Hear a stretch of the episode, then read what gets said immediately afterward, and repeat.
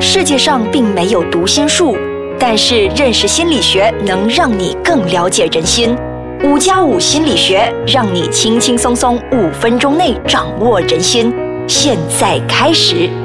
欢迎收听五加五心理学。大家好，我是雷 king。大家好，我是雪琪。继上半段的这一个。过动症呢？今天呢，我们也是跟大家讨论比较深入一点的，就是细谈父母呢、老师呢，应该怎么样去呃帮助和应对这些，就是面对到了这个过动症。今天同样是由佳美，佳美呢，她是一名临床心理师，一样的就是在我们这个节目大概有了三四集吧，就很高兴呢，她特地抽空过来分享，因为她在这一行呢已经有五年多的这个经验，而且目前呢也是新纪元大学的临床心理师。师，那么佳美，我今天呢还是有很多问题想要继续问你的，就是继就是上一个部分嘛，我们就呃聊到这个过动症，那么就是其实过动症呢，它还有什么我们值得去注意的这个地方？嗯。哦，上一期跟大家提到的，其实注意力欠缺跟过动症这个情况呢，除了药物治疗之外，其实长期来说呢，还是这个行为治疗、行为规范和管理呢，才是能够真正帮助到孩子。而且呢，它不只是拿来管理孩子，其实还是帮助校方跟家长呢，能够用正确的方法啊，不要束手无策面对孩子的问题，就啊，好像自己的情绪都上来了，都还不懂得怎样面对，就缺乏。耐心了，对，呃，因为呢，如果是父母的处理不当呢，其实会间接使孩子跟父母的亲子关系继续变差。但是呢，如果孩子讲跟骂都不听。那我们其实要怎么办呢？对，这个是我刚好想要问佳美的，因为有些家长他们真的是缺乏了那个耐心，我怎么讲怎么骂他都听不进去啊！我真的是不知道要该怎么办了。嗯，首先真的很不容易哈，就是父母跟老师，呃，最最重要的事情是要知道说他们真的不是故意的哦，他们知道但是做不到哈，所以学习有效的。管教方式是很重要，我们透可以透过就是刚刚提到的行为治疗里面的赏罚分明的这个系统，可以让他们重复的明白，还有诶去体验看看自己所做的跟呃他的后果是什么。那这样多次的练习之后，他才可以学习呃去停止他不良的这个行为，然后建立新的一个好习惯。那当然就是家长跟老师如果能够适时的调整一些这样的期待，那也能够。减少自己在这个部分的负面的情绪，在这里还想跟大家提及一下，其实通常孩子行为不好的时候，我们才会去那种留意他，对，那可能我们就喊他，哎，你不要乱跑啊，你不要乱蹦乱跳的，对。其实渐渐呢，其实是鼓励孩子用这种很像不良的行为去吸引，可能会吸引到家长跟老师的关注。那其实孩子不听教呢，父母是处于长期的压力之下，那。如果真的是很难一时改不了这个骂讲啊孩子的这个习惯呢，我会建议，其实父母要尝试跟孩子建立一个比较良好的关系，要从好的关系开始呢，才能够更好的引导孩子呢去改善他的呃注意力欠缺跟过动的行为。那可能可以呢呃开始多留意孩子比较好的行为，多给予赞赏啊奖励啊，然后尽可能忽略那种不良的行为，打好了关系，好，我们还可以怎么做？做呢？嗯，就是像，其实我觉得吧，就是在我们的国家，可能是属于比较亚洲的，我们对于。奖赏这一方面呢，其实也没有很大的一个理解，可能我们只会看到你不好的一面，好的我们是不会称赞的。其实我们应该多向西方国家学习，因为他们呢就一直很称赞孩子，诶，你做的很好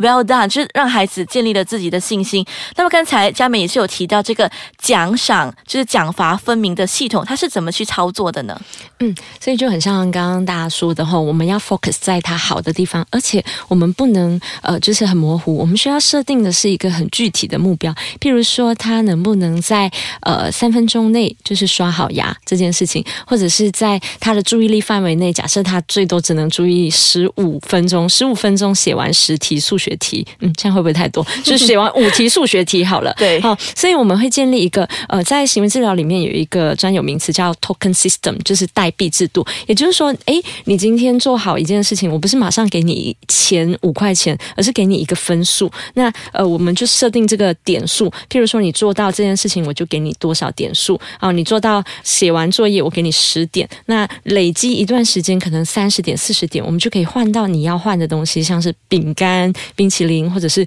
逛公园等等这样子的东西。但是要注意的事情是说，不要扣点数，因为如果他今天又犯错了，你扣点数，他可能会体验不到说，原来我做好事可以得到努力是可以得到好的这件事情。可是那怎么办？我们就会说，没有永远只有奖励，没有惩罚。那所以我们这个当他做错事的时候呢，实际上他们还会运用一个叫做 time out，就是我们暂停。然后，比如说他可能现在就是做错事，他还继续爽爽的看电视，那我们就没有让他做这个，就是继续爽爽做的这件事情，而是让他暂停他正在做的事情，或许是先面壁思过。先让他冷静下来，等我们双方冷静之后，我们会再跟他解释他到底做错了什么事情，要让他去呃有大概十五分钟。那 time out 要注意哦，不能旁边有电视还是什么，要尽量让他无聊，因为无聊本身就是一个惩罚，对他们好而言惩罚这一个是没有错，真的是好忍心。可是呢，大家要注意了，这个忽略的不良行为不是要你完全忽略掉他做错事，而是像刚才佳梅说的，呃，尽量的不要去扣点数啊，很可怜的，就感觉分数我得了很高九十多分，你又突然把我打下地狱。对，而且父母真的要注意，就是要很一致，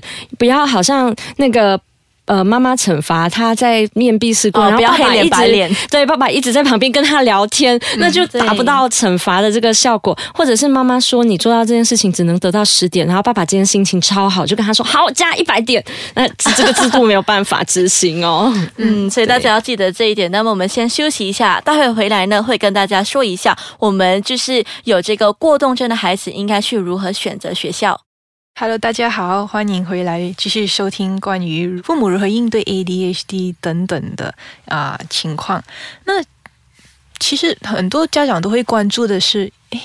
欠缺注意力过动症一定会影响到孩子的学习的进度。对对那在选学校的选择方面呢，嗯，那其实家长应该要啊，嗯或校方应该留意些什么？嗯如果说今天我们可以选到一个是小班教学的学校，其实是还蛮好的，因为越小班呃老师的专注力是越多的，那你就越可以让他分心的人事物，当然相对就就会比较少。但实际上，在马来西亚学校，有时候你其实很难做选择，除非你自己去什么国际学校等等的。那所以我会觉得说，如果今天没有办法选到小班教学的学校，那你可能还是要事先能够去跟老师见面，最好了解一下他的校风，看看这个学校的老师呃是不是能够比较包容、引导比较多的这个部分。那他其实，在这样的学校也可以得到比较多的成长。那如果今天是很小班教学，可是老师们都很严厉，觉得他的学生一定要很优秀，嗯，不太了解 ADHD 的学校，实际上可能这个孩子就会在班上遇到比较多挫折。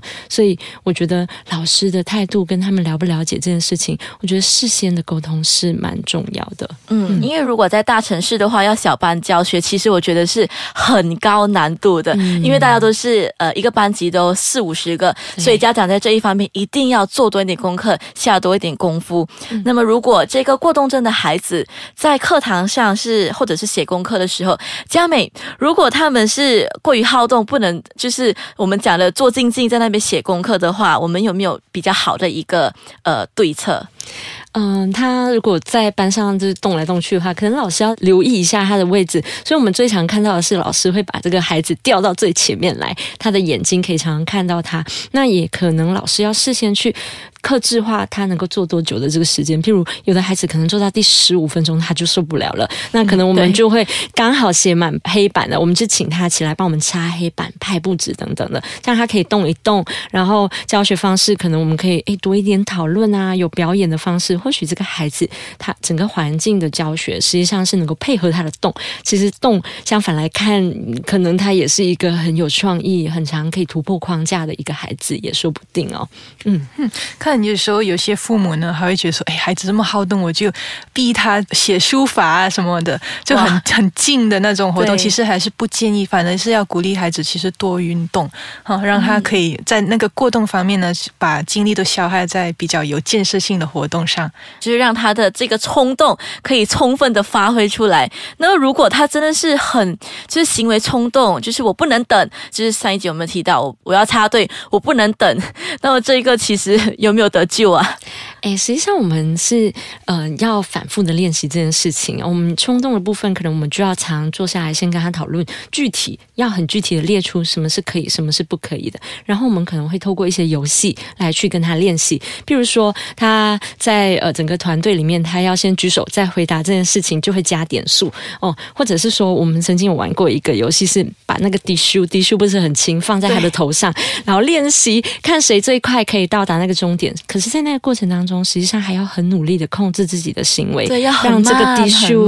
不会掉下来，所以他可以同时去体验到，哎，慢是怎么样的一个感觉，所以这个专注力可能也是需要去做一些训练的部分，这样子，嗯。那其实呢，还有另一个比较常见的问题是，经常要很容易分心，根本就无法专注嘛。那其实父母跟啊，例如老师可以怎么样帮助这个孩子学习呢？那我们其实会建议的是做这个分段的学习。怎么说呢？就是先评估一下孩子他其实可以专注多久。好像刚才家人说，佳美所说的，如果他只能专注十五分钟，那我们不要去强求他要专注二十二十五分钟。然后呢，在十五分钟时间到了，我们就让他休息。一下，然后再继续，那样他才不会那么容易的分心。那读书的环境呢，尽量呢都是比较安静的，不要有太多的东西、太多的摆设、太多吵闹的声音呢，会啊使得这个孩子很容易分心。嗯，那么如果是社交的话呢，他如果社交的话，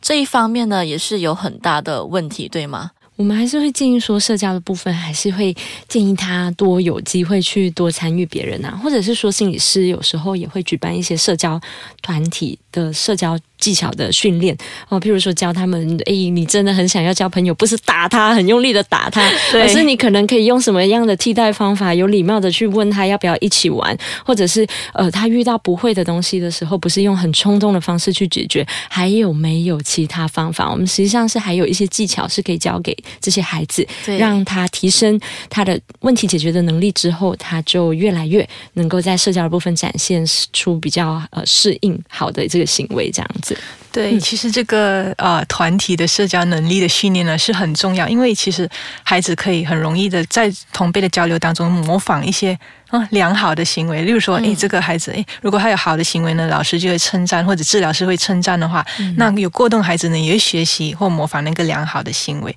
啊。